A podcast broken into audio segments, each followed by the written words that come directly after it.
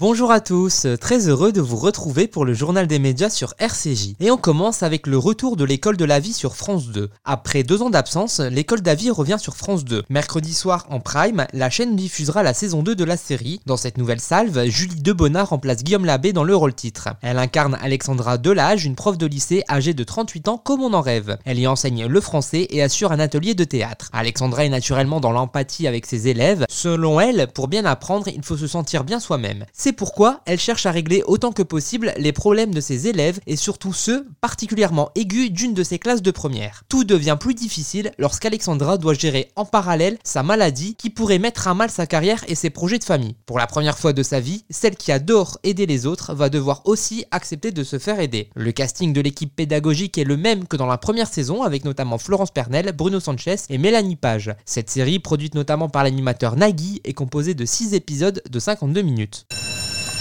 Bonjour tout le monde Dans la vie, tout est joué d'avance. C'est vraiment ce que tu penses? Le but de l'école, c'est de préparer les jeunes à rentrer dans la société. Je sais, pour euh, votre maladie. Je crois pas qu'il faut que tu te reposes. Je peux pas lâcher maintenant, j'ai pas le droit. Depuis combien de temps tu fumes? Je, je sais que j'ai merdé. Bon, C'est quoi la prochaine étape? Un combat de boxe? T'es sa prof, hein.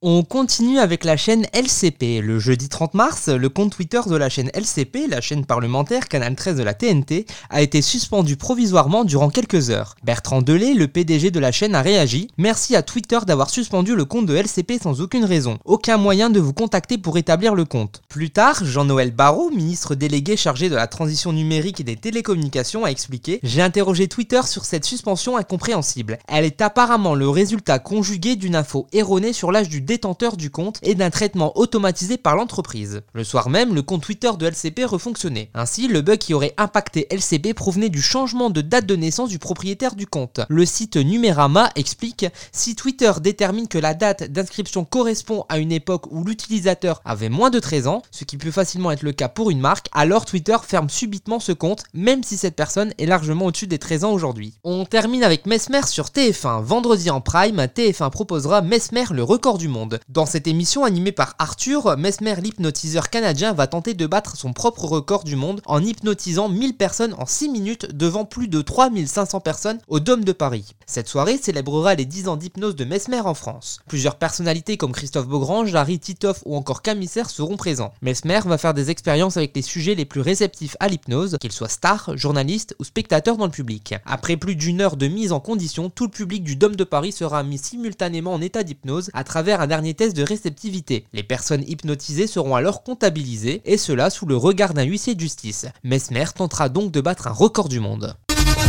Merci de faire un triomphe pour Mesmer, hypnotisant plus de 854 personnes parmi vous. Nous sommes tous réceptifs. Fixez ma main ici. Merci de nous avoir écoutés et à très bientôt pour une nouvelle chronique média sur RCJ.